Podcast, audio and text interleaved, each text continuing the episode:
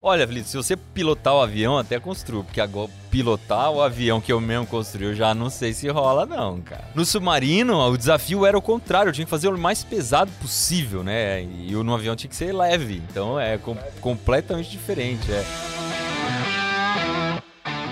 Estranhou que o meu podcast não começou com a minha voz? Calma que o piloto não sumiu. Pelo contrário, estou mais habilitado do que nunca. Apertem os cintos para a segunda temporada com um novo copiloto a cada episódio.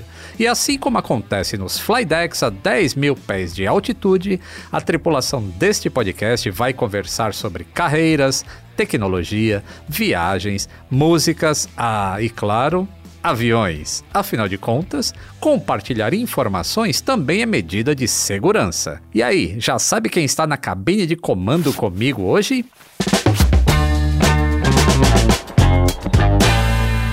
Atenção passageiros, eu sou o comandante Lito Souza. Bem-vindos a bordo da segunda temporada. A cada voo, uma nova configuração de cabine para uma viagem divertida e restauradora. Pois é, minha vocação é consertar coisas. E um bom papo repara muita coisa, não é mesmo?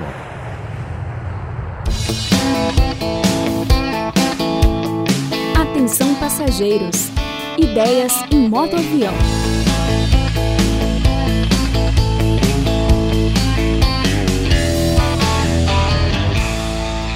Falta na cabine de hoje é curiosidade. Eu tenho a honra de receber o meu amigo e grande desbravador do conhecimento, Iberê Tenório. Bem-vindo a bordo da Atenção Passageiros. Iberê, você já se imaginou na cabine de comando de um avião? Olha, tu já, cara. Depois que a gente fez aquele vídeo lá de que eu tive que pousar o avião no simulador, aí eu imaginei e percebi que não é uma coisa muito fácil. Mas eu sempre tive vontade de, de pilotar. Inclusive, é uma, da, uma das coisas que tá na lista de eu fazer antes de morrer, tirar um brevet. Mas de um, de um avião pequenininho. Do grande eu nem, eu nem passa pela minha cabeça. Uhum. Mas o pequeno, sim, eu quero, eu quero. Muito bem. E depois da minha série Decolalito, você sabe que não tem idade para isso, né? Que eu, velho, fui lá e tirei. É, se, se você tirou, ainda tem uns, uns 20 anos pela frente ainda para poder.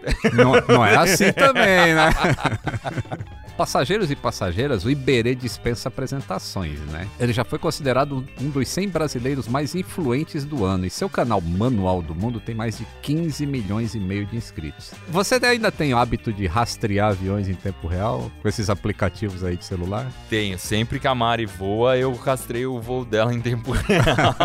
Cara, é muito bom, porque quando a Mari viaja para fora, na hora que ela volta, eu sei exatamente onde que ela tá, se o avião pousou ou não, se tá chegando, porque nunca corresponde exatamente exatamente ao que tá, ao que foi previsto, né? Então, Sim. se ah, a Mari tá chegando, falta duas horas para ela chegar em Guarulhos, eu vou sair daqui a pouco já que dá tempo de eu pegar ela lá e tal. Então, é... eu rastreio bem. Eu faço isso também quando a Mila tá viajando sozinha, né? na chegada, assim, eu fico acompanhando. É, a versão paga do aplicativo, inclusive, você põe notificação, né? Eu coloco ah. uma notificação assim, ó, quando o avião estiver abaixo de 10 mil pés, aí eu recebo a notificação no celular. Então eu sei, ó, falta pouco para ele pousar ou ele decolou agora há pouco. É, dá, dá pra fazer essas notificações. É, legal. Não, eu também não sou chique assim, não tem a versão paga do aplicativo. Eu só vou na, na, na, no browser mesmo. E no comando de um submarino, você já se imaginou? Aí sim, né, Lito? Aí, esse aí já é mais a minha área. Aliás, eu, eu andei no submarino de verdade mesmo, no, no, no da Marinha não só de entrar no submarino, mas eu dei um passeio com ele. Foi uma das eu coisas mais legais que eu já fiz, cara. Eu vi esse e vídeo e aí... eu fiquei com inveja. Porque eu visitei submarino já, mas. É, então, eu já é. tinha entrado em submarino parado, mas uma coisa é entrar no bicho parado, outra coisa, cara. É um dos momentos mais marcantes para mim, assim, da, de todo, de tudo que eu fiz. Eu entrei no submarino, o submarino saiu e você não sabe onde você tá, porque não tem janela, no submarino não tem nada.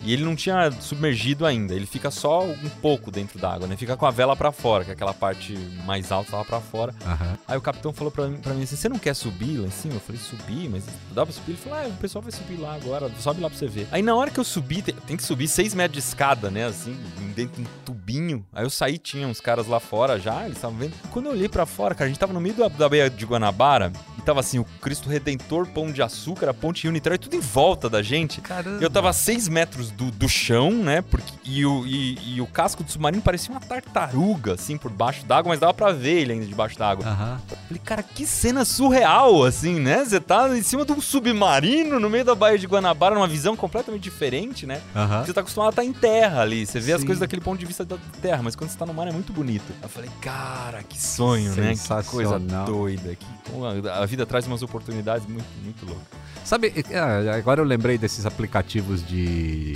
de celular que a gente acompanha os aviões. Tem pra navio também. Tem, tenho pra navio, já entrei nesse, nesse de navio. Que é muito maluco. Mas aí eu não tenho, o- eu tenho menos know-how de navio, porque eu não entendo nada o que, que, que tá rolando ali, né? Eu nem sei qual, qual é o critério pro navio tá lá, o, pro ter transponder no navio ou não, né? É, agora tu acho que a ma- deve ser obrigado ter, porque a quantidade de, de informação que tem quando você abre esse traqueador de navio. Mas é você- que a partir de qual tamanho que tem que ter, né? Essa que é a... Ah, e tem também sim. aquele lance dos navios meio fantasmas. Quando, quando rolou aquele vazamento de óleo aqui no Brasil, que esse, esse assunto veio à tona, né? De uns navios que desliga tudo. O cara lá. desliga o transponder. É, né? e vai na, na surdina. Infelizmente. Vamos falar um pouquinho mais sobre esse projeto de submarino aí. É, eu acompanhei todo, né? Foi, um, foi uma série sensacional do seu canal. Foi um negócio que demorou muito. Requereu, requereu um conhecimento incrível de várias áreas. E mostrou assim o quanto você adora construir é, veículos, né? Sim, sim. E o pessoal agora tá cobrando que a gente tem que construir um avião. E você tá com mais tempo livre, agora que o submarino mergulhou, agora né? tem que construir. Olha, Felipe, se você pilotar o avião, até construo. Porque agora pilotar o avião que eu mesmo construí, eu já não sei se rola, não, cara. É, e tem outra Porque- também. Você, o, pro submarino você precisou comprar muito chumbo. Por- é. é, Você sabe onde tem loja que vende alumínio pra. Não, ainda mais alumínio aeronáutico, né? Porque no submarino o desafio era o contrário, eu tinha que fazer o mais pesado possível, né? E no avião tinha que ser leve. Tem que Então, ser o é mais com- leve completamente possível. diferente, É. é. Mas aí, um monte de gente fala, pô, mas o submarino você podia morrer esmagado em- lá embaixo e tal. Sim, mas o, submarino ele é tudo muito lento. Ele é um- uma tartarugona. Aham. Então tudo acontece muito devagar. Eu fiz um teste na piscina de, de inundar o submarino, né? Pra- eu só ia ficar tranquilo se eu fizesse esse teste lá, então eu fui numa piscina de mergulho. A 5 metros e meio de profundidade, eu inundei o submarino e saí de dentro dele com ele lá no fundo.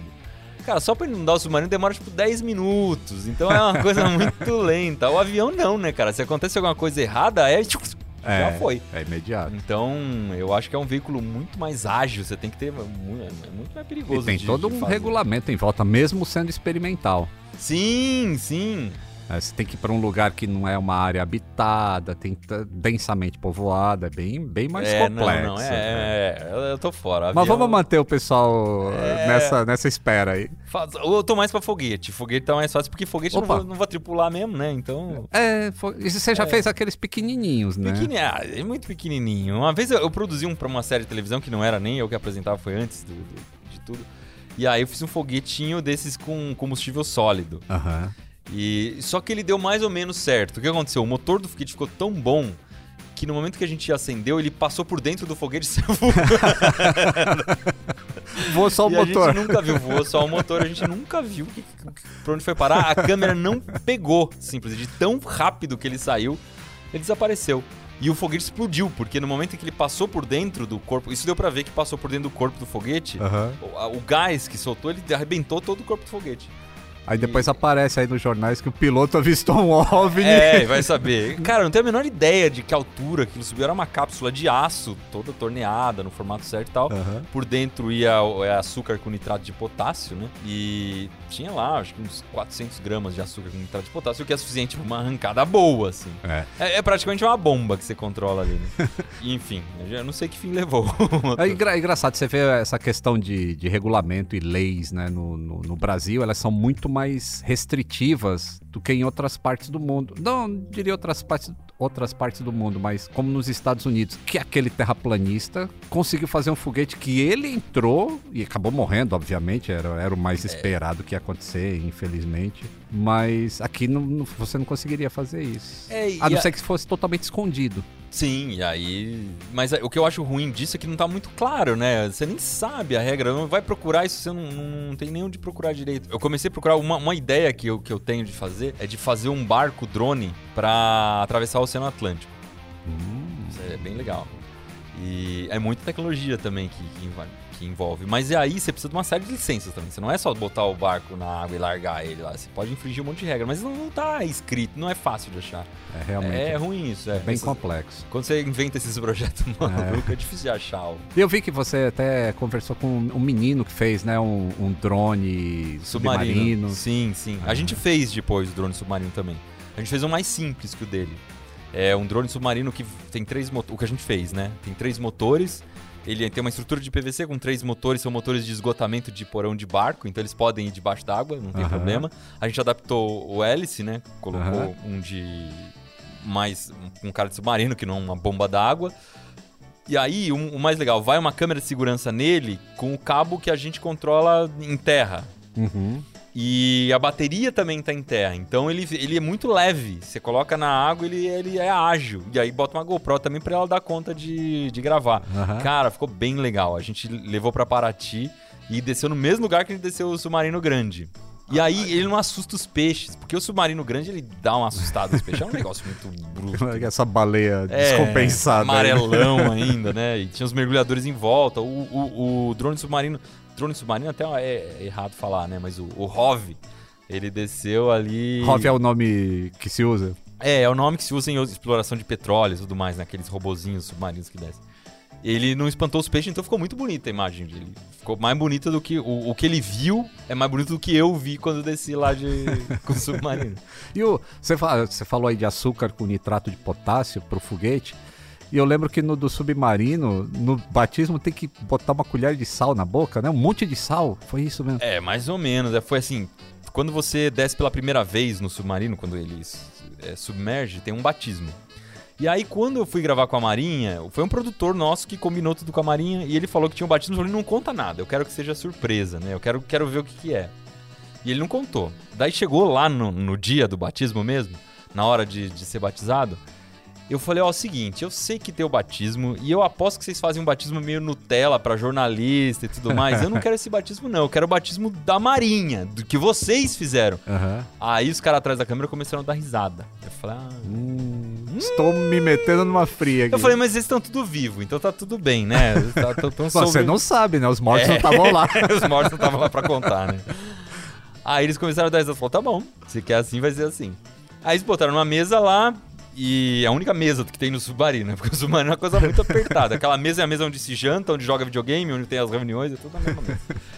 E, e aí tinha dois potinhos em cima da mesa, e eles falaram, então, esse... Dá um grito de guerra, não sei, uns gritos lá Aham. deles, e aí no final você falava graxa, graxa, graxa. Aí abre um dos potes tem graxa, beleza. Agora ele enfia a mão na graxa e lambuzou toda a minha cara de graxa. Dane-se, né? Lambuzar a cara de graxa. Aham. Pra que a gente, as coisas que a gente faz no manual do mundo é, Tranquilo. é tranquilo, é. Vai ficar com cheirinho de graxa e tá tudo certo. Aí na outra, terminava o grito de guerra com sal, sal, sal. Aí ele abriu o pote e tava cheio de sal.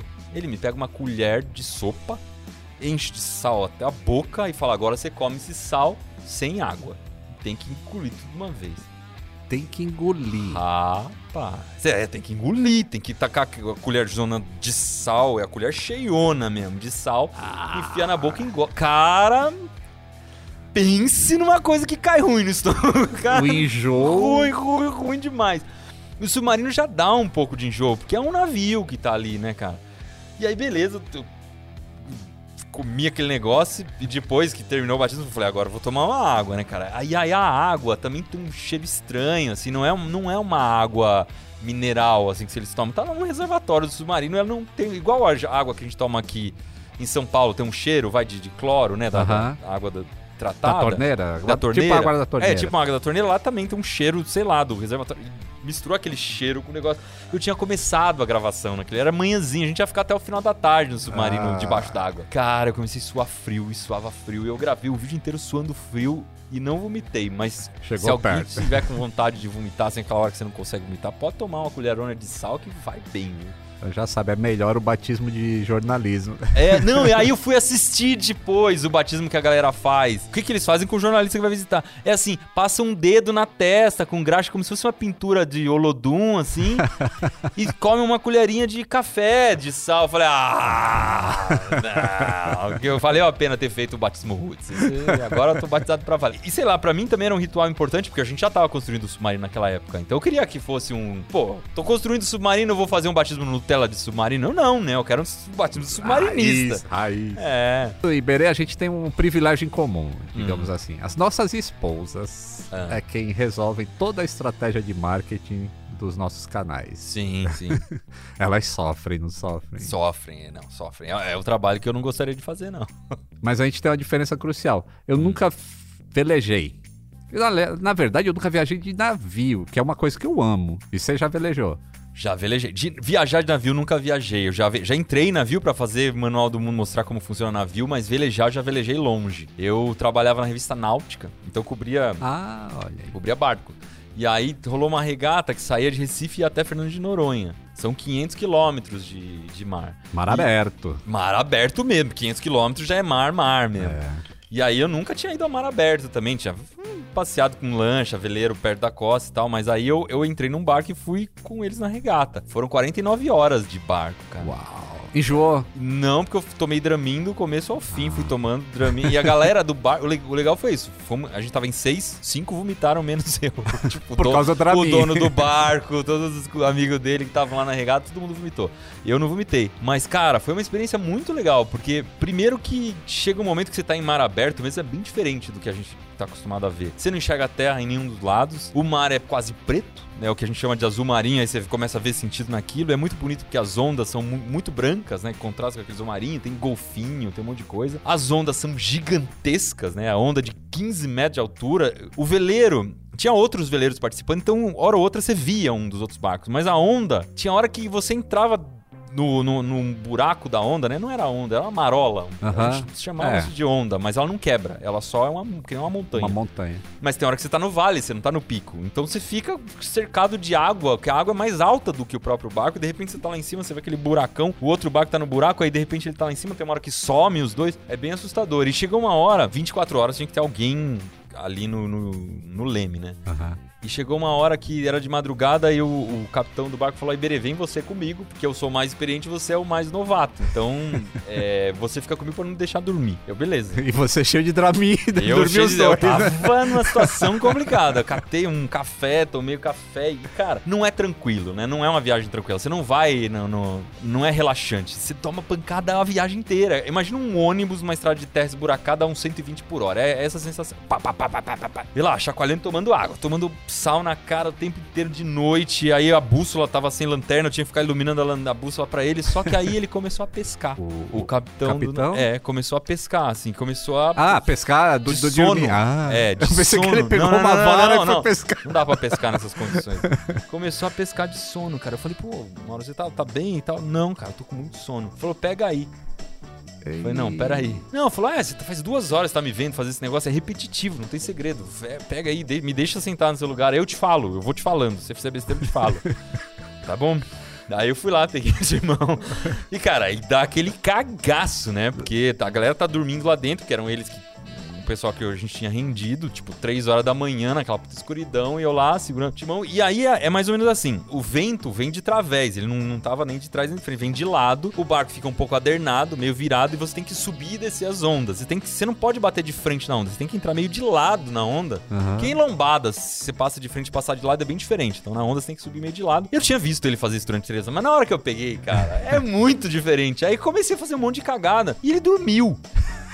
e aí eu ficava lá, que nem louco, tentando acertar. E o problema do, do, veleiro é que se você tira a posição dele em relação ao vento, ele para de andar, né? E ou ele vira de vez. E aí uma hora aconteceu isso. O vento pegou em cheio na vela e o barco deu uma bela de uma virada. Aí todo mundo acordou lá dentro, saiu desesperado. Ah, o que, que tá acontecendo? Ai, Berê, o que você tá fazendo aí, cara? aí hora tá dormindo, mano.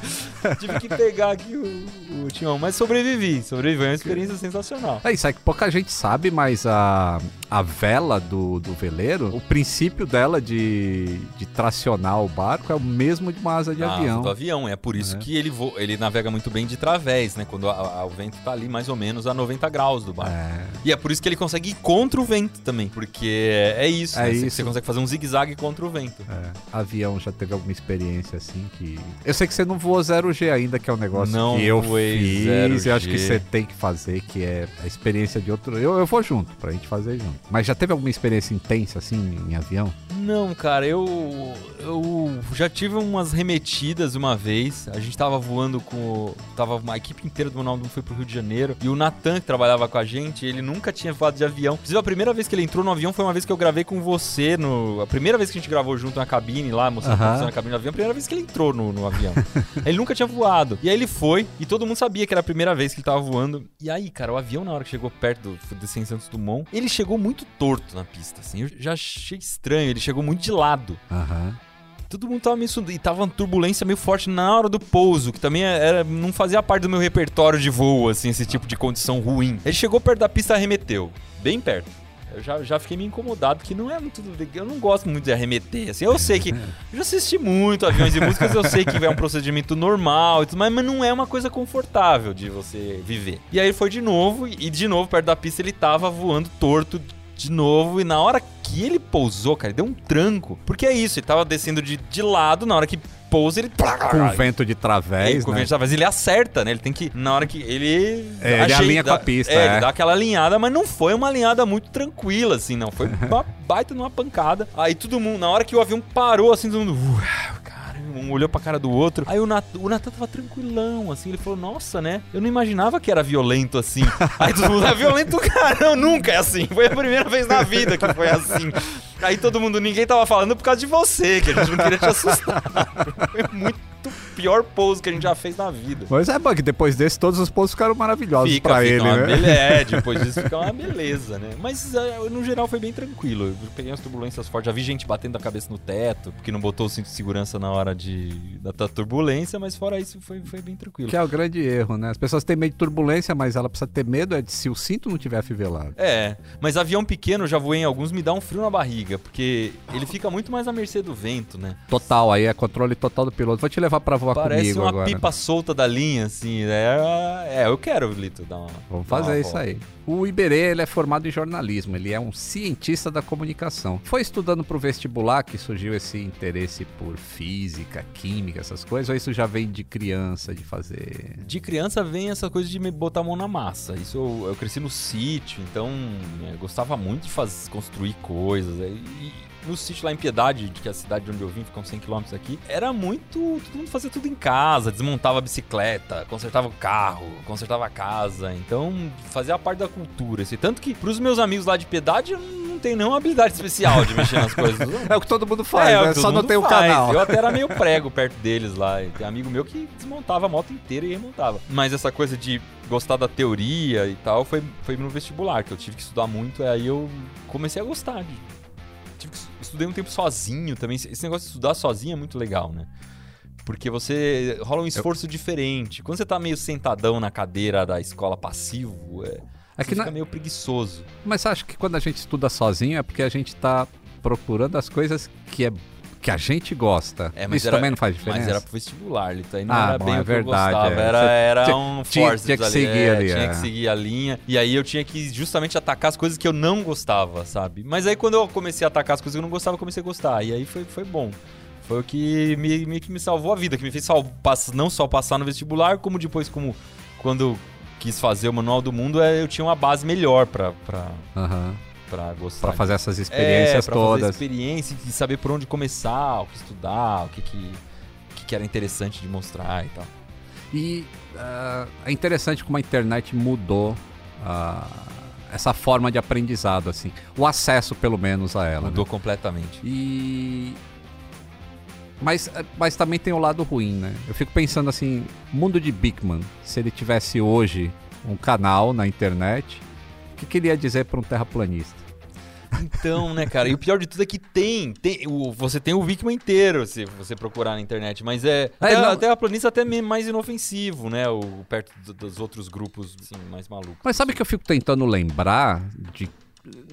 Não, não- não existia tanta conspiração. É óbvio que existiam as, as as conspirações políticas. A gente viveu, não é eu, você, vivemos uma época de ditadura ali, finalzinho, mas a, gente- a gente pegou. Existiam algumas conspirações, assim, mas era um negócio mais político. Mas esse negócio mesmo, assim, de ciência, de uma fake news tão grande. uma- Não, fake news não tinha. Tinha o que a gente chamava de boato. Aham. Mas sei lá, no máximo que tinha lá é você acreditar que manga com leite faz mal, sabe? Essas, É, é um negócio sem maldade, né? É, não, não tinha um- uma intenção por trás dessa da, da, da notícia falsa. Hoje em dia é outra coisa, né? É um jogo. E pior, tem é uma montanha tão grande de porcaria que não, você se perde, as pessoas já não conseguem mais achar o que é verdade e o que não é. Aí tem vídeo, todo mundo acha que vídeo é uma prova do negócio. Quanto tem de vídeo de motor infinito lá, que toda hora a Então, é. dá uma preguiça. Aquele do imã que você fez, né? Você viu, Explica- cara? Eu- a Você tem gente- que explicar o básico, Então, né? eu fiz lá o, o- o- Eu fiz igualzinho a galera faz internet pra mostrar que, olha, dá pra. Eu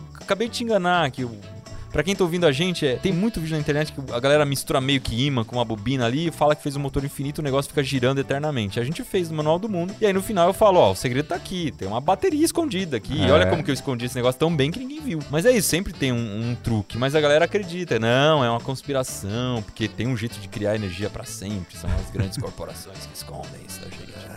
Pra É. quê, né? Pra quê? e qual que é o manual do Manual do Mundo? Nossa, eu tô escrevendo isso aí, cara, porque tá fogo, viu? Não, pior que é, o, o, o que que acontece? Eu tô ficando velho já, e, e gravar tanto no, no ritmo que a gente grava, você sabe que desgasta pra caramba. uma Eu tô loucura, fazendo isso há é. 13 anos, então no Manual do Mundo eu tô começando a pensar em como passar o bastão, sabe? É, como deixar outras pessoas participarem ali, começar a fazer séries com participação de outras pessoas. E aí eu tenho que escrever o Manual do Manual do Mundo, né? Qual é, como é que a gente, o que que a gente quer? Como que a gente o que, qual é o segredo do negócio? Né? Por que, que é legal? Por que, que as pessoas gostam? Por que que, como que a gente vai fazer? Continuar sendo legal se eu não tiver, né? Como tem, tem esse mesmo espírito se eu não tiver, né? Então eu tenho que pensar em como passar isso pra frente. E aí é, eu tô tendo que realmente pensar nisso, né? Porque a gente faz muito no instinto, você faz...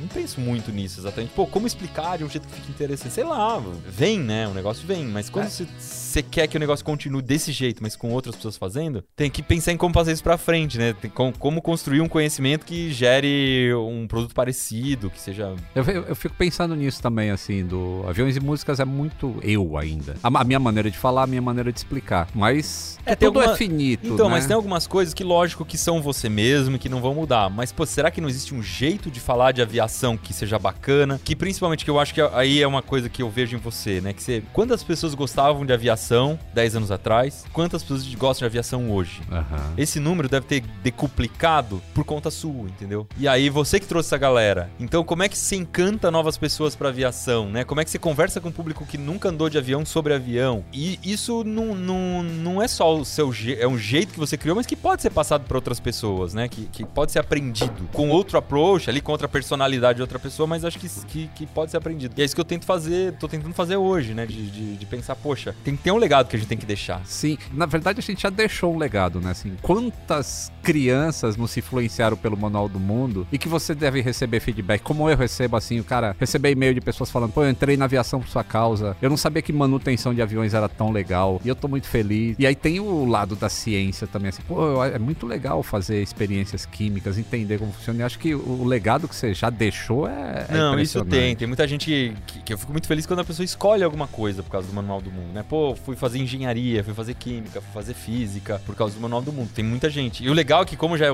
é velho, então tem muita gente que já se formou. Tipo, não, Aham. eu, sou, eu sou engenheiro porque eu assisti a Manual do Mundo. Ah. Então é muito legal. É gratificante, né? É, é sensacional. Mas é diferente de ter alguém que tá fazendo a mesma coisa que você, né? Que você conseguiu inspirar pra fazer uma coisa parecida. Isso, isso também é outra coisa que é o que eu tô tentando fazer agora.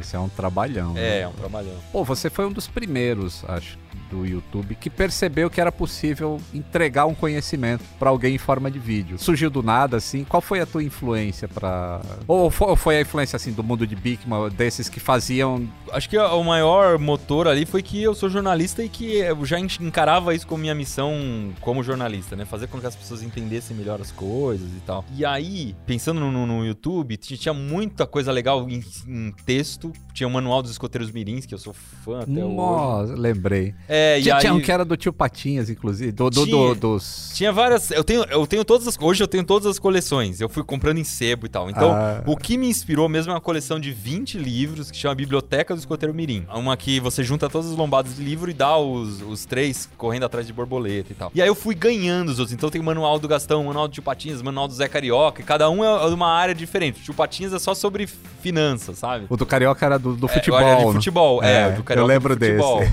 E aí tem o Manual dos Escoteiros Mirins, que é meio que uma compilação mais dessas Que técnicas tem de o Guinho, o Cezinho e o Luizinho. é, né? de sobrevivência na selva e não sei o quê. E aí a ideia do Manual do Mundo era tudo isso. Então é isso, a gente ensina qualquer coisa, não tem muita, muita prisão por matéria e tal. E nem mesmo que não precisa nem mesmo ser ciência. Quando você vai ensinar, sei lá, uma mágica, não sei qual é a relação direta disso com ciência, mas é um, um aprendizado, né? A principal inspiração foi essa, mas tem uma influência muito forte do que foi, né, a TV no- quando a gente era criança, de Mundo de Bickman, O Professor, X-Tudo, Ratimbum, e toda essa época de ouro aí que a gente viveu, que era uma produção muito boa, né, de Hatbook tinha o Senta que lá vem história que Tinha, virou a abertura é, dos meus vídeos de então. domingo. né? Essas são as influências. Eu vejo que você tem um cuidado assim durante algumas experiências químicas. Você sempre avisa, ó, pessoal, isso não é pra fazer, né? Tem que ter umas precauções. pra ver no tudo. vídeo, mas não é pra fazer em casa. É, e tem todo o trabalho de segurança ali também, de usar EPI. Quem que cuida dessa parte da segurança pra você? Tem, tem. É, aí tem, tem umas questões.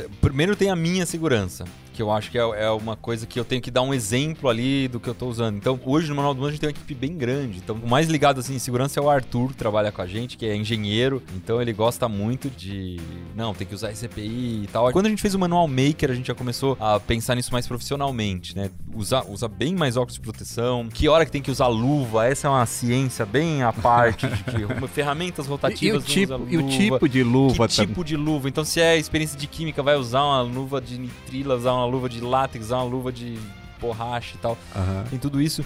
Mas a gente, as coisas que a gente faz não são tão perigosas assim. O que a gente presta muito mais atenção é que é aí que mora o perigo. Se o que a gente vai fazer não pode gerar um risco para as pessoas quererem fazer em casa e se machucarem. Porque enquanto eu faço uma experiência com ácido sulfúrico, misturando com ácido nítrico para gerar flash paper, sei lá, que é uma coisa perigosíssima que a gente fez, eu tô usando ingredientes que você só compra como pessoa jurídica. Tipo, não, Uhum. não tem a chance de uma criança de 10 anos fazer isso, porque ela não vai encontrar esse ingrediente. Não tem, não tem como encontrar. Agora, se eu fizer uma experiência com um gás de cozinha, É. Entendeu? É outra coisa. Gás de cozinha eu acho a coisa mais perigosa que existe. Uhum. Dentro da nossa sociedade, assim, gasolina e gás de cozinha são as duas coisas mais. é, Você compra a explosão na esquina, entendeu? A gente não faz. Porque aí, isso sim, a pessoa tem em casa, tem uma, uma criança de 5 anos, tem o Malone tem acesso na sua casa, então ao gás de cozinha, sabe? Sim. E aí dá problema. Então, uma vez eu tava querendo fazer um arco de flash de PVC. É muito legal fazer isso. Tinha vários vídeos no YouTube que fizeram e tal, e gera um arco sensacional, atira bem pra caramba. E meu pai falou: Meu, não faz isso. Ah, por quê? Porque isso é muito fácil de fazer. Eu falei: É, mas justamente o que é fácil de fazer. Mas é um moleque vai acertar na cara do outro. Eu falei: Vai. Não vou fazer. Então a gente tem uma lista de autocensura ali, de várias coisas legais que a gente poderia ter feito, que são extremamente fáceis de fazer, mas a gente não fez por isso mesmo, porque é fácil demais, né? Então a gente faz coisas perigosas que são difíceis. Então beleza, o submarino é perigoso pra caramba, mas quem, Quem que vai vai, fazer um submarino? O submarino custa mais caro que um carro pra fazer, não dá pra fazer. Aham. Entendeu? Esse é o maior cuidado. Então, sempre que tem alguma experiência que envolve risco, a gente ou é um risco que a pessoa nem tem como correr, ou se ela vai correr, a gente vai explicar direitinho como é que faz aquilo com segurança, né? Pô, então vamos assar um negócio que vai mexer com gás de cozinha? Vai. Como é que você faz? Ah, na hora de tirar do forno, você já tem que escolher o lugar onde você vai pôr antes de abrir o forno, pra você saber qual é o trajeto que você vai fazer com o negócio quente na sua mão e tal. Tem que ficar esperto pra não ligar o gás antes, deixar ele ligado e vai acender o forno depois de muito tempo ligado, que explode o forno. Uma série de coisas Isso assim. é bom que serve pra vida. É, não é vida. experiência, é pra vida da Sim, pessoa. E é por isso que eu não costumo usar. O pessoal até zoar, ah, tem que usar tesoura sem ponta. Eu falo, não uso tesoura sem ponta. Tem que aprender a mexer com a tesoura com ponta, tem que aprender a mexer com estilete, tem que aprender a mexer com Tem que saber os riscos. Tem que saber os riscos, tem que saber usar. Eu acho que tem que fazer É. parte do dia a dia esse, esse esse risco. Né? Inclusive, eu dei uma palestra uma vez para falar sobre perigo e risco e segurança. E eu mostrava, logo no primeiro slide, um cara se jogando de uma montanha com wingsuit, né? Que é aquele cara voa sem nada. Esquilo voador lá. Isso, fica lambendo as montanhas. E eu falo, ó, esse é um dos esportes mais perigosos do mundo. No entanto, ele tem menos acidente do que atropelamentos na rua. E a diferença é que o cara sabe o risco que ele está correndo. Então ele toma as precauções. Quando você não toma precaução contra o risco, aí é que acontece acidente. É. E eu acho que a gente tem alguns riscos que, a gente tem que lidar. Então, que, que momento uma criança vai começar a mexer com uma faca? Ela vai começar a mexer cedo e já tem que mexer, né? Uhum. Então, essa, nesse ponto, a minha experiência no sítio era bem diferente, assim, da, da experiência urbana de hoje, né? Sei lá, lá os moleques. Você já tinha acesso a ancinho. 6, 7 anos, é, já, a gente andava com facão na mão pra fazer, cortar bambu, sabe? E uhum. era normal, se vê uma criança passando com um facão, o que você vai fazer? Ah, vou cortar ali um pau de vassoura, pô. sabe? não, não, tinha muito isso. Eu aprendi a, a, dirigir muito cedo, porque era necessário. Então você ia buscar alguma coisa de carro, porque a casa era longe e tal. Então todo mundo aprendia a dirigir muito cedo. Trator, sabe? Dirigir trator. Eu não tinha trator em casa, meu pai não era agricultor, mas os vizinhos tinham. Então dirigia trator. Normal, não tinha muito. A vida exige outras coisas. Mas agora eu vou me gabar de uma coisa, hein? Há cinco anos atrás a gente fez um. Você fez um desafio de fazer um planador que voasse mais longe e o meu foi muito mais eficiente. Ah, mas lógico que sim, né, Lito? Tem que, tem que ser. Você ia passar vergonha se não fosse, né? Eu trouxe. Eu só perco os desafios do Manual do Mundo. O que eu achei mais divertido nesse dia foi que você falou que o. Sempre achou que o 14 bis voava de ré, né? Sempre achei. Eu sempre achei que voava, voava de ré, não. Você olha e ele. E o Santos Dumont tava sentado ao contrário. É, né? essa coisa de. É canard, né? Que chama. É canard, é. É, esse, esse estilo canard. Tem algum avião que voa que nem o 14 bis mais atual, assim? Que não tem, tem, uns 80 anos? Tem, até tem. É que é um pouco diferente, mas o Gripen, por exemplo, que é esse caça que a Força Aérea comprou agora, ele usa canard como superfície de controle de voo. Na é. frente. Na frente. A asinha na frente. É, ele é uma asa delta atrás e o canard na frente. O Piaggio Avante também, ele usa uma asa super fina no centro e usa um canard bem grande na frente e o estabilizador horizontal também. Não é tão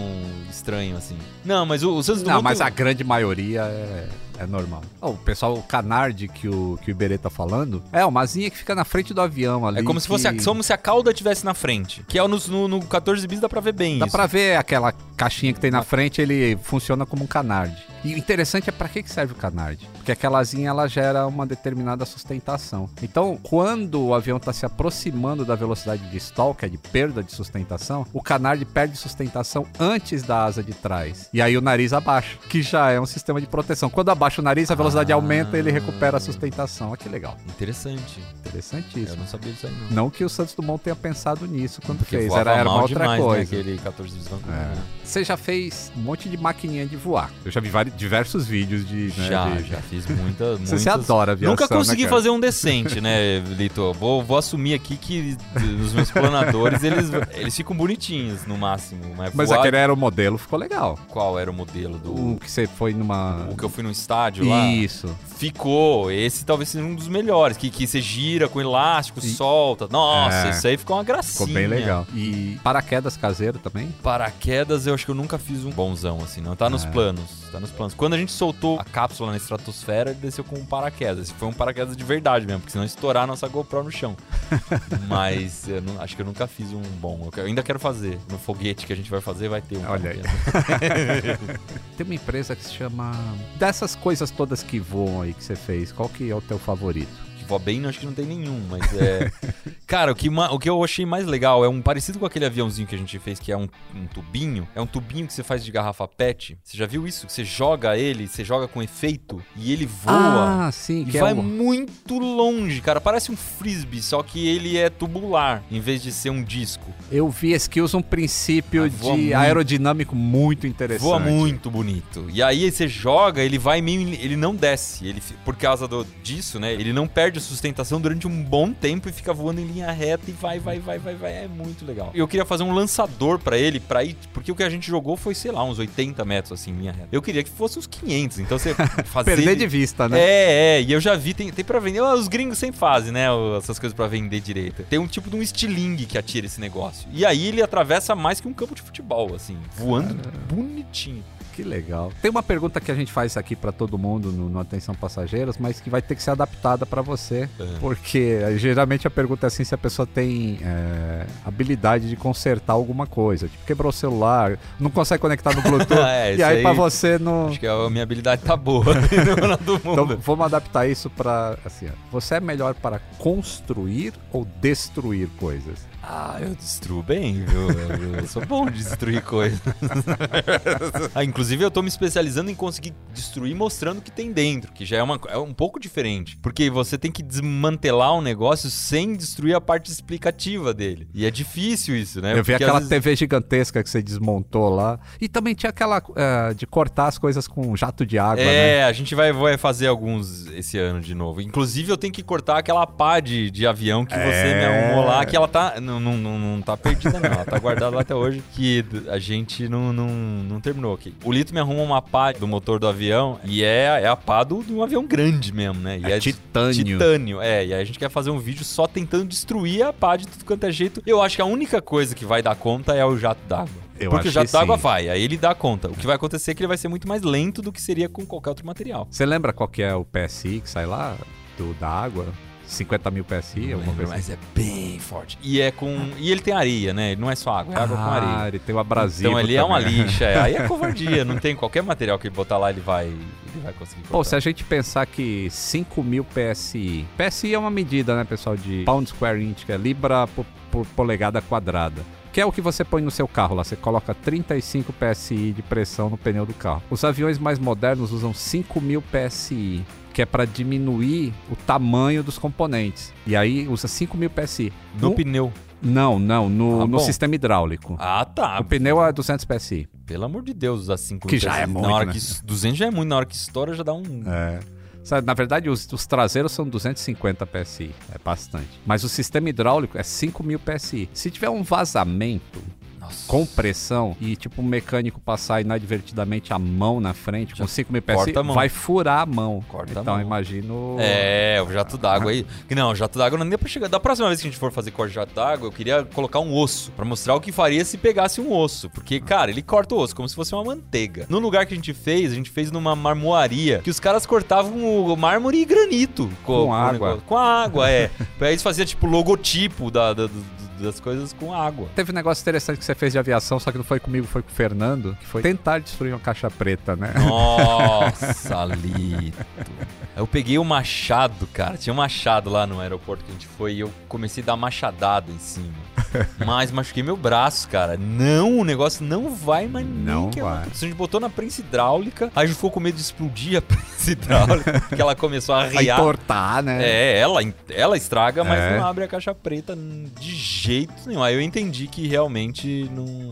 Não, tem, já é, é tem, feito pra não tem. suportar ali. E é mais ou menos o material parecido com o do com o da pá, né? Com aquela pá que se... Eu acho que tem titânio ali, sim, também. é uma liga É. De, de titânio. É, e quando você pensa no material do avião, também tem isso, né? O avião todo é meio mole. Imagino que você der um chute na lataria do avião, você deve amassar. Afunda, afunda Ah, é, a massa. Não É. tem como ele ser. São chapas de. Em alguns lugares de 2 milímetros. Uma chapa de alumínio de 2 milímetros. O avião do Fernando mesmo é de um plastiquinho que parece uma fita crepe em cima É. assim, da, da asa. É muito. Você passar um estilete, você corta. Corta. E aí.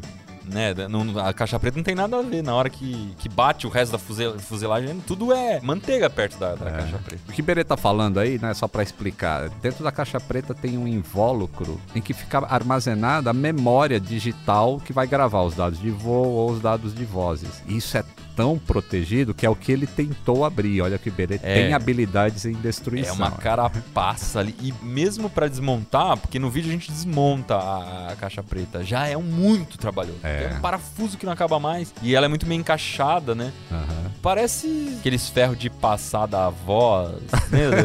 Lembra. De aço. É. É aquilo, só que é muito mais resistente que o ferro de passar. Opa, temos uma chamada do Boletim do Tempo. Papatango Alfa Eco Mike, pronto para copiar as informações da aviação comercial nas próximas semanas? Pronto para cópia Alfa Eco Mike. O que você considera um artigo exclusivo? Durante 10 anos, apenas 28 unidades do modelo de helicóptero super luxo ACH-145 foram fabricados pela Mercedes-Benz em todo o mundo. No final do ano passado, uma unidade chegou ao Brasil pela primeira vez, intermediada pela Elibras, uma subsidiária da Airbus. O comprador usará o modelo para transporte executivo e incluiu todos os opcionais disponíveis: isolamento acústico de cabine, sistema de entretenimento conectado via Wi-Fi, aplicação em madeira no teto e no piso, além de luzes reguláveis em intensidade e cores. O Mercedes-Benz Style Edition é equipado com um novo rotor de 5 pás e opera com adicional de 150 kg de carga útil e acomoda até 8 passageiros e 2 tripulantes. Outro comprador recente da Elibras foi a Marinha Brasileira, que recebeu 3 H135M em dezembro. Os aparelhos vão operar na Base Aérea Naval de São Pedro da Aldeia, no Rio de Janeiro. Esta frota realiza missões de diferentes naturezas, como transporte de cargas e tropas, inspeção naval, busca e salvamento, além de comporem o destacamento aéreo da missão Antártica. E a fabricante já voltou do recesso de ano novo com mais entregas. Dois H145 de 5 pás, assim como o modelo da Mercedes-Benz, já incorporam a frota aeromédica da Airjet Táxi Aéreo. A principal novidade do modelo está no rotor principal sem rolamentos. Além de facilitar o trabalho da manutenção, a ausência de rolamentos garante maior conforto em voo, essencial para as missões médicas. A família H145 tem cerca de 1.500 helicópteros em serviço em todo o mundo, que somam mais de 6 milhões de horas de voo registradas. O modelo pode atingir até 260 km por hora, com alcance superior a 3 horas e meia de voo. Também compõe as frotas de salvamento da Segurança Civil da França, da Espanha e da Argentina. A Elibras é a única fabricante brasileira de helicópteros e líder de vendas no mercado nacional. Metade da frota de helicópteros a turbina no país é da empresa criada em 1978 em São José dos Campos, interior de São Paulo. Desde 1980, a sede fica na mesma cidade da fábrica, em Itajubá, no sul de Minas. A empresa também tem instalações em Atibaia, Brasília e no Campo de Marte, em São Paulo, com oficina de manutenção e departamento comercial. E no Rio de Janeiro, com um simulador para treinos de pilotos civis e militares. Só em 2020, a Elibras faturou 927 milhões de reais, empregando 500 funcionários que produzem modelos para uso civil e militar, como o H-125 Esquilo. Desde 2014, é subsidiária da Airbus Helicopters, líder mundial nos segmentos aeroespacial e de serviços de defesa. A essência francesa acompanha a Elibras desde a sua fundação, liderada por outro grupo da França, o Aerospatiale. A Elibras é responsável por mais de 850 helicópteros brasileiros. Agora vamos às notícias curtinhas, as ponte aéreas. Uma notícia para quem acompanha a disputa entre a Boeing e a Airbus de perto. A fabricante francesa se manteve na liderança em 2021, entregando 611 aviões comerciais, 11 modelos a mais do que o previsto. O número impressiona porque é superior à soma dos aviões fabricados pela Boeing e pela Embraer, respectivos segundo e terceiro maiores fabricantes. O modelo de avião mais vendido em 2021 segue sendo o Airbus A320, com 483 novas unidades. O crescimento continua constante no mercado da Ásia-Pacífico, lugar no mundo onde mais se compra aviões de 150 assentos. A Voipaz Linhas Aéreas levou 5 toneladas de doações para as vítimas das fortes chuvas no sul da Bahia. 2022 começou com desastres ambientais de forte impacto. Para amenizar o sofrimento da população baiana, um avião decolou de Ribeirão Preto com destino a Ilhéus no último sábado, transportando arrecadações de alimentos, roupas e medicamentos, com apoio da rede Voa, da ONG Voluntários do Sertão e patrocínio da Voipaz. E agora aquela notícia que surpreende o total de zero pessoas. A ANAC proíbe a Itapemirim a retomar a venda de passagens aéreas. A decisão consta em uma medida cautelar emitida na última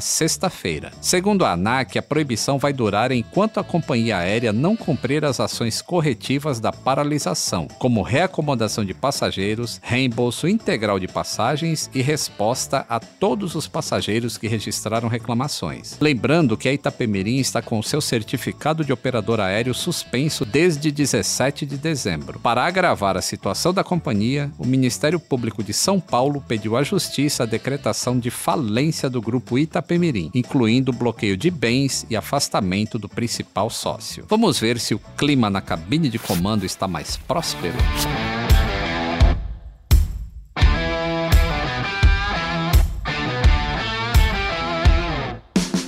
Estamos de volta à cabine de comando com o copiloto Tenório. Iberê, você está numa fase mais turbulenta da vida ou tá em céu de brigadeiro? Ah, não, eu tô na fase turbulenta. Só piora, só fica cada vez mais turbulenta, cara. É porque a gente no Manual do Mundo inventa cada vez de fazer mais coisa, achando que a gente vai dar conta, e a gente vai aumentando tudo, e vai ficando ca- cada vez inventando de fazer coisa mais difícil. E vai ficando cada vez mais difícil de fato. eu não posso reclamar, porque também, poxa, tem, a gente tem mais de 20 pessoas trabalhando lá, é, tem, tem dado tudo muito certo. Mas você vai virando comandante de um avião cada vez Mas é uma maior, né? responsabilidade- Cada vez a responsabilidade maior. Então é essa essa é a minha, minha preocupação no momento, né? De começar a dividir essa. arrumar uns copilotos aí pra, pra poder voar junto. Mas eu não, não tenho do que reclamar, não. Até hoje, a fase mais difícil acho que foi a pandemia agora, porque eu e a Mari, a gente se fechou em casa, ficou praticamente quatro meses isolado, e aí continuou produzindo vídeo nesse tempo, a equipe em casa e tal. Foi uma maluquice total. Uhum. E a gente tá se recuperando disso agora, né? Porque, poxa, até agora a gente não tinha voltado a fazer aqueles vídeos em fábrica. Esse ano a gente fez alguns. Bora ver, né? É, bora ver que era o que eu mais gostava de fazer, né? Então, é, a gente tem uma esperança aí pro, pra 2022 ser mais. um pouco mais tranquilo. E aí vai passar um pouquinho essa turbulência. Falando um pouquinho de música, Vamos lá. você gosta de que, que tipo aí? Cara, essa semana aconteceu uma coisa bem interessante comigo em música. Eu fui assistir o Get Back eu tô... do- do- dos Beatles, né? Aham. E eu, a primeira vez que eu ouvi Beatles, eu tinha uns 11 anos e apaixonei e tal. E aí meu, meu pai ganhou um songbook dos Beatles, tinha todas as músicas, com todas as partituras, as letras e tal. E eu tinha essa idade, 12, 13, e eu lia e relia o songbook, traduzi praticamente todas as músicas e tal. Eu aprendi inglês assim, inclusive. É, aprendi muito inglês. Era, era o meu exercício de inglês era ficar traduzindo música dos Beatles e tal. E chega uma hora que eu meio que enjoei e, e Beatles meio que fez parte da minha. É, faz parte da minha personalidade. Quando alguém pergunta que tipo de música que eu gosto, eu nunca vou responder Beatles. Eu vou falar, eu gosto de Queen, eu gosto de Seu Jorge, eu gosto de Amy Winehouse, sei lá, um monte de coisa, mas eu nunca pensei em Beatles. E aí eu fui assistir Get Back com a Mari, e aí eu comecei a me dar conta que eu sabia todas as músicas de core. Eu cantava junto tudo, sabe? E aí eu falei, caramba, mas eu gosto tanto e não tinha me dado conta, cara. Aí eu vim, eu vim aqui pro podcast ouvindo o Sgt. Peppers, que foi o, o disco que eu abri com você lá na... É, lá em casa, Foi, é, eu foi. tinha um disco lacrado Tinha, do Sgt. tinha. Peppers e... E aí eu me dei conta do quanto eu gostava, sabe? E assistindo o documentário, você fala, caramba, que sensacional, velho. Bate aquela... Tem muita pouca coisa parecida com esse nível de, de, de qualidade. né? É, Eu sou completamente apaixonado por Beatles e tudo que eles fizeram. Acho que as pessoas hoje não podem, não têm o direito de torcer o nariz pros Beatles, sabe? Porque não existiria o showbiz como é se não, Se, não, fosse eles. É, mas eu acho também que tem. Quem torce o nariz pra Beatles é porque quem tem algum, alguma frescura com música antiga. Uhum. Que acho que é isso, né? Não, não- não- geralmente é isso. Ah, é velho, sei lá. Porque o documentário mesmo tem 50 anos. É muito legal você assistir a gravação numa qualidade absurda, né? E, e você fala, caramba, isso foi gravado há 50 anos. E tá do John Lennon novinho pra cacete, todo lesado. Ah, Aliás, é- é- é- é- os caras estão pegando esses filmes, mesmo celulose, né? E estão jogando isso pra 4K. Então, e Na- aí você assiste e a qualidade é absurda. Absurda. é. absurda. E, e o som muito bom, você fala, parece que foi gravado ontem. É. E não. E aí mostra os caras, é, a música nascendo ali, né? O cara, ah, inventei uma música que é mais. assim. O que, que a gente põe de letra? Ah, não, vamos botar isso, não, bota a bateria assim. De repente a música começa a acontecer e fala: caramba, que sensacional, nasceu assim. é muito. Então, neste momento exato, eu tô apaixonado por isso. Nessa... Aí é legal que você assiste o documentário também. Eu não sei, talvez seja uma característica bem nerd, né? Eu, eu e a Mari, sempre que a gente assiste um filme, eu vou pesquisar mil coisas sobre aquilo que a gente acabou de assistir. Então eu falei, não, não é possível, mas espera aí, o John Lennon é mais velho que o Paul McCartney? É, um pouco mais velho, mas como que eles assinavam as músicas? Eram os dois que faziam as músicas, não, um fazia e o outro assinava, e aí tem toda essa questão, né, de Aham. essa parceria entre os dois. Qual foi o último show que eles fizeram? Qual foi o último disco? Quais eram as músicas que tinham no último disco? Quais são as músicas que fizeram sucesso na carreira, na carreira solo depois e tal? Então, Putz, eu também faço isso. Olha aí, é, que semelhança. É A- muito a- legal. Às vezes, às vezes eu perco noites, assim. né? Perco não, né? Eu ganho. é, eu só não vou dormir. Eu Sim, assisto uma música. isso, Eu assisto é. uma. é, eu vejo um clipe de uma música antiga, assim, que é, faz parte da minha infância. Eu Falei, caramba, o que, que essa pessoa tá fazendo agora? E aí eu começo a pesquisar a vida dela e vou descobrindo um monte de coisa sobre a vida da pessoa e tu- outras coisas que ela fez que eu não imaginava. É um. É Não, e aí quando você entra a fundo na história, né, pra ver, é muito, é muito interessante. Você já fez aquele que joga tipo um pó de limalha em cima de, de alguma coisa e você coloca a frequência de onda Já, assim, grave? já, você fez já, esse, né? já. Ah, então eu vi no Prato de. Cladini chama. E aí você pega uma placa, coloca um gerador de tom no meio. Eu peguei um alto-falante mesmo, né? Um parafuso Aham. no meio. A placa tem que ser meio mole. E aí você joga o que for. A gente jogou sal em cima. E aí você, conforme a frequência, você vai conseguir gerar ondas que deformam a placa e geram aquelas ondas estacionárias, né? E daí tem um lugar que ele não deixa assentar o sal e ele acomoda no outro. Então você tem que ficar descobrindo quais as frequências que dão certo. Fica bem legal. Fica muito bonito. Pô, isso é um negócio que, tipo, você pega um jovem que não pegou equalizador, né? Que, tipo, eu olho o equalizador com as bandas de frequência, eu já sei onde que, que eu vou ajustar pra voz, pro agudo do prato. A molecada hoje não sabe nada disso. É cara, porque o tão equalizador difícil. agora é um desenho, né? Isso, mas que, que, que- por que, que tem esses botão aqui, né? Porque É. é, igual o Photoshop. Uma, mas aí o, o meu pai que me ensinou, ele, ele abriu o Photoshop e falou. E eu perguntei, mas pai, por que, que tem essa esponja aqui? O que, que significa isso? Esse. O crop, né? Que é um negocinho É, assim o- e tal. E aí ele foi me explicando cada botão era um instrumento que fazia isso na Quando era fotografia analógica. Então a esponja era, porque no momento de revelar a foto, a esponja ela clareia a foto no lugar que você passa. A esponja, no momento de revelar a foto, você passava a esponja em cima para ele pegar mais reagente naquele lugar da foto. Então ela revelava mais a foto naquele lugar, ela clareava. Ah, eu não sabia. É, de- e aí tem um monte de, de coisa assim. Eu já tive essas perguntas assim, de mostrar disquete assim, ah, você tem um ícone em 3D, né? não, não é. Atenção passageiros, vamos iniciar o nosso procedimento de descida. Sente-se ainda mais confortável e aumente o volume do seu som. Copiloto Iberê, o nosso papo está chegando ao fim. Em qual aeroporto você gostaria de estar pousando agora? Que pena, Lito. Olha, eu faz tempo que eu tô com vontade de ir pra Nova York. Eu queria estar pousando no JFK. Kennedy. É, no Kennedy, cara. Porque a Helena, minha filha, tem seis anos e eu gosto muito de assistir filme com ela, né? Eu acho muito legal ela passou por uma vibe agora nos últimos meses de assistir os meus filmes de infância. Ela queria, queria que eu mostrasse pra ela quais foram os filmes que marcaram minha infância. Então a gente assistiu Goonies, ET, assistiu Uau. Ghostbusters, assistiu uma série de filmes e muitos deles passam em Nova York. E aí ela, ela começou a ide- identificar a cidade, né? Ah, essa ponte eu já vi no outro filme, o Brooklyn Bridge e tal, né? O prédio da Chrysler. E aí eu, eu lembrei que a primeira vez que eu fui pra Nova York, a coisa que mais me encantou foi ter visto as coisas que eu vi a vida inteira no Em filme. filme. E tava na minha frente, eu falava, pô, existe, né? Esse, esse lugar existe, tá aqui, tem gente vivendo, né? E aí eu queria muito que passar por essa experiência com ela, sabe? De ir pra lá e falar, não, a Ghostbusters é nesse coisa aqui. Quanto mais filme você assiste e tal, você fica com todas essas referências. E agora ela quer ver esqueleto de dinossauro também. Então eu tô, Ah. tô muito nessa vibe de mostrar coisas muito legais. Que tem lá, né? E que a gente não tem aqui. Então. Ah, eu acho que aí já tá nascendo uma pessoa que naturalmente pode receber o bastão de cuidar do manual do É. Mundo, né? Tá tendo as mesmas referências, É. pelo menos. Tô me esforçando aqui. E se fosse um modelo de avião, qual seria que você tá pousando agora, você pilotando pra pousar lá no JFK? Olha, não sei se eu, se eu daria conta de pilotar, mas o avião que eu gostaria de ter voado na vida é o Concorde. Ah, Esse, Esse eu também gostaria. Esse eu espero até o final da vida voar em alguma coisa parecida, porque. eu queria voar em qualquer coisa que ficasse supersônico, na verdade. É, é, eu tenho, eu tenho muita vontade de fazer aquele voo do MiG-29 que tem lá na, na Rússia. Aquele sabe? baratinho lá, né? É, qualquer- qualquer. Quem quiser patrocinar, é, qualquer.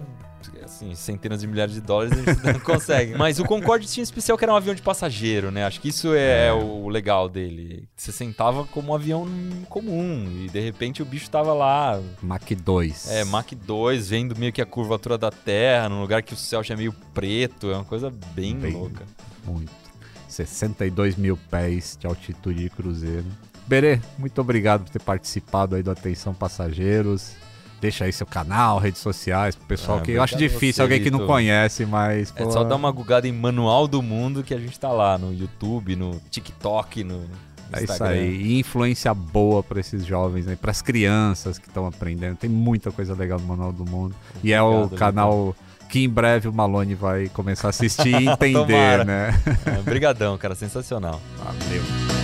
Atenção, passageiros, chegamos ao nosso destino. Toda quinta-feira, um novo voo te aguardando no Globoplay e em todas as plataformas de áudio digital. Antes de desembarcar, não se esqueça de seguir o podcast no Spotify ou na Amazon Music, assinar na Apple Podcasts, se inscrever no Google Podcasts e Castbox ou favoritar na Deezer. Assim você não perde o check-in para o próximo Atenção Passageiros.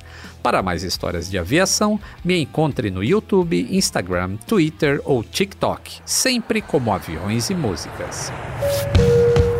Atenção Passageiros é uma experiência de áudio criada por Aviões e Músicas em parceria com a Globoplay e coprodução com a Movie ID Filmes. Eu, Lito Souza, apresento cada um desses voos, com a coordenação de Mila Seidel e assistência de produção de Ana Beatriz Reis. Ivo Duran é o produtor executivo. Camila Lourenço faz o roteiro e produção, e Pedro Augusto faz a captação e edição de áudio. Até a próxima cabine! Tem sugestão de convidado? Deixe um comentário no meu Instagram, aviões e músicas.